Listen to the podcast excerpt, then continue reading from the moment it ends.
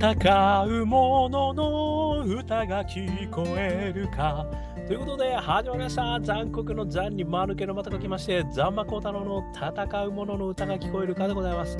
この番組は、イノベーションを起こしたい人、新しい価値を作りたい人、そんな人たちのために送る番組でございます。私、株式会社イノプロビゼーションの代表をさせていただいたり、株式会社 NTT データのオープンイノベーションエヴァンジリストをさせていただいたりしております。さてさて、本日はですね、えー2023年7月14日というところでございます。東京はちょっとね、えー曇り気味で少し過ごしやすいところではございますけれども、熱中症は相変わらずね、気をつけていきましょうということで、私も水をね、えー飲んでいきたいという今日でございます。さて、今日はですね、アントニオ・ガウディさんのですね、お話を伺いまして、いや、そこからですね、あの、まあ、ガウディさんといえばね、サグラダ・ファミリア、もう何百年経てて、あの、かけて作るんだよっていう、あの、サグラダ・ファミリアというもう超独創的なことをですね、やってきてる方ですけれども、この方がですね、あの、どういうその意図で、えーそういうものを作ってるのかということを聞いてですね、私はものすごくこれはイノベーションに関するあの非常に大きな、えー参考となるお話だなと思ったんで、今日は紹介させていただきつつですね、私の解釈と感想、えこういったことをお話ししてみたいというふうに思っています。えーこちらはですね、NHK、えー総合ですね、えー永遠なるサグラサグラダ・ファミリア、えー未完の世界遺産ですね、えー2023年7月1日、えーありましたので、こちら見させていただきました。あの日本人の方もですね、これにあの参加されてるんですよね。で、今度はね、あの中央のあの塔がついに立つんじゃないかっていう話があって、まあそういったところのデザインとかのですね、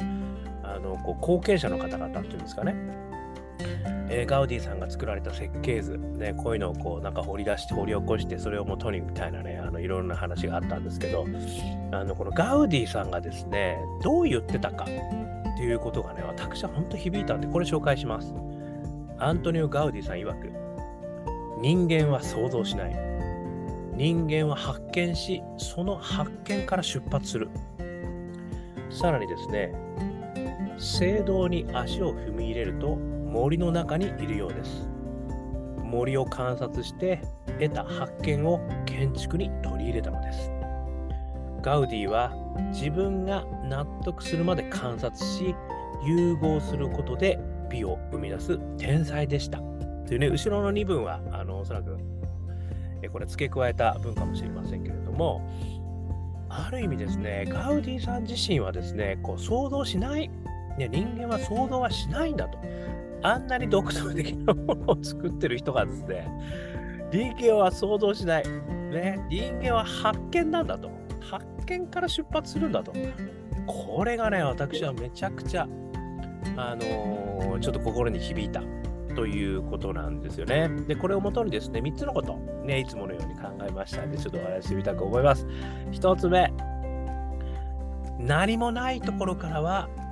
起こらないということですよね。これイノベーションについてちょっと考えてみたんですけど、何もないところからイノベーション起きないんだよということをね、私はあの解釈しました。ね。人間は想像しないと言ってるわけですから、発見から出発すると言ってるわけですから、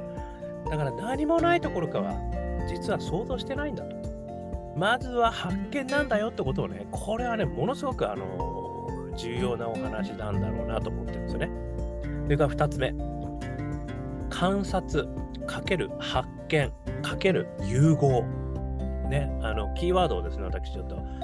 えーつまんできたんですけども、まずは観察せよと。で、そしてそこからある事柄を発見せよなんですよね。そしてその事柄を融合せよなんですよ。いや、これはね、なんかこう、観察、発見、融合。これは非常にあの3つのね、分かりやすいそのイノベーション創発のステップなのかなっていうふうに私はね、非常に思ったということですね。で、特にですね、あのまあ、観察してね、発見して、そして最後融合。この話については、あのまあ、シュンペーターさんがね、既存の、えーアイデアを組み合わせることによって新しいアイデアは生まれるんだと。まあ、イノベーターの祖と言われるシュンペーターさんがそう言われてますよね。まあ、それに非常に合致するなと。つまり、融合させるためには、いろいろ集めてこなきゃいけないわけですよね。で、それは観察しないと集めてこれない。で、その観察の中から発見していくわけですよ。こういうことあるんだ、こういうことあるんだ、こういうことあるんだ。で、それらを融合することによって、新しいものが、既存のアイデアから新しいアイデアが生まれる。これはね、まさにシュンペーターさんが言われていたイノベーションのあの原則、原理原則。まあ、こういうことをですね、あのガウディさんも、まあ、体験上なのか、まあ、もう哲学上なのか分かんないですけども、言っていたということに、えらく感銘いたしました。ここがね、一致してるんだなと。あんなにすごい、あの独創的なものをね、作ってる人でさえそうなんであると。そして3つ目なんですけども、ここはもう私が勝手に思ってることなんですが、その源にパッションありというふうに思ったんですよね。つまりですね、あのこ2番目のことは、私は全ての人たちに勇気を与えることだと思うんですよ。つまり、要はいろんなものを集めてきて、観察して、そしてそこから発見、いろんなことに気づいて、そしてそれを融合すれば、ある意味ですね、誰もがイノベーション、ね、新しいこと、独創的なことはできるんだよってことをね、やっぱり教えてくれてるんじゃないかと思うんですよ。ただですね、こう3つ目の実はパッションっていうのがすごい大事だと思ってて、このね、やっぱり自分のパッションがそこに源としてどんなパッションがあるかによってですね、この融合のさせ方ですとか、発見の仕方ですとか、もしくはその観察の仕方についても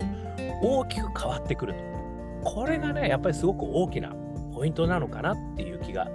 するんですよね。いや先ほどのあのコメントで言った通り、ガウディさんがね、あの森の中にいるようであると。森を観察して得た発見を建築に取り入れた。ここってパッションだと思うんですよね。つまり森の、あの、森自体を建築の中に取り入れたい。だからこそ森を、えー、徹底的に観察するんだと。で、その中から発見をして融合していくんだと。それを建築と森を融合していくんだと。こういうことに行き着いてるわけですよね。だから、あの、ある意味その、ものすごく、あの、緩やかな曲線だったり、あと色合いとかもね、すごいあの自然だったり、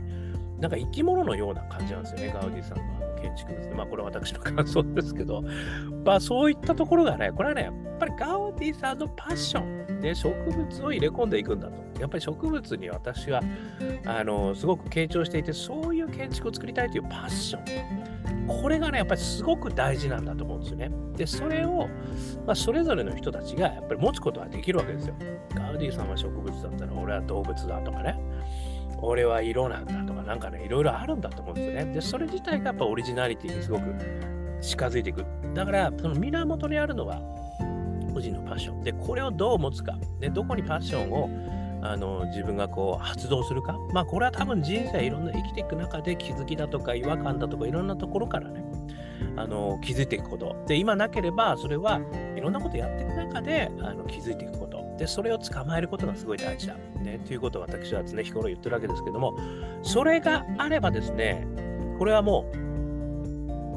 観察して、発見して、そして融合させる。で、あとはこれをやればですね、誰もができる。で、パッションを持つことだって実は誰もができるし、そして観察して発見して、え融合させることだって誰もができるんですよ。つまり、イノベーションは誰でもできる。ね、ということにつながると。いうことでございました。で、ではやっぱパッション、ね、そして仲間大義ってね、私はお話ししてますけども、仲間がね、やっぱりその、もう何百年も先まで引き継いでくれてるわけですよ、ガウディさんの。で、そのガウディさんの仲間が共感してるのはガウディさんのやっぱ大義なんですよね。やっぱりこういったその誰もがね、見たことのない、そして何百年もかけて一つのものを作っていくんだというね、こういう大義にみんなも賛同して、もうある意味ガイガウディさんがあの亡くなられた後もね、それを続けていくと。これはもう仲間と対比。やっぱりそれがあるということもすごく大事だということで、やっぱりイノベーション3つの要素もね、非常にあの深く関わってるなというふうに、えー、思いました。ということでですね、えー、今日のタイトル、イノベーションは観察、発見、融合だというね、えー、お話をさせていただきました。そして、誰でもできる。ね、これをあの強調してみたいと思います。ということで、少しでも参考になりましたら幸いです。ね、YouTube、ポッドキャスト毎日話しますんで、よかったら登録、ね、してくださいよ。そして Twitter、Facebook、コメントいただけると嬉しいです。ね、そして、我がアカペラグループ、香港ラッキーズでは中年ワンダーランドというオリジナル曲をですね、えー、YouTube、Apple Music、そして Spotify でいろんなところに、えー、ストリーミング配信してますんで、よかったら、中年不思議国、ね、中年ワンダーランド、そして香港好きなので香港ラッキーズ、えー、検索して聞いてみてください。ね、夏の日にぴったり元気が出ます。ね、さらに汗出るよ、みたいな感じですね。はい、そしてですね、4曲入りのニューアルバム、あジャーニー・オブ・ラッキー、これもですね、えー、香港ラッキーズ商店、そして iTunes、モーラ、ね、えー、こちらの方でダウンロード販売、そして CD 販売してますんで、よかったら聴いてみてください。6人組のですね、えー、オリジナル曲、ね、私も2曲書いてますね。アカペラ曲、ぜひぜひ、えー、感動する曲が揃ってると思いますので、よかったら聴いてみてください。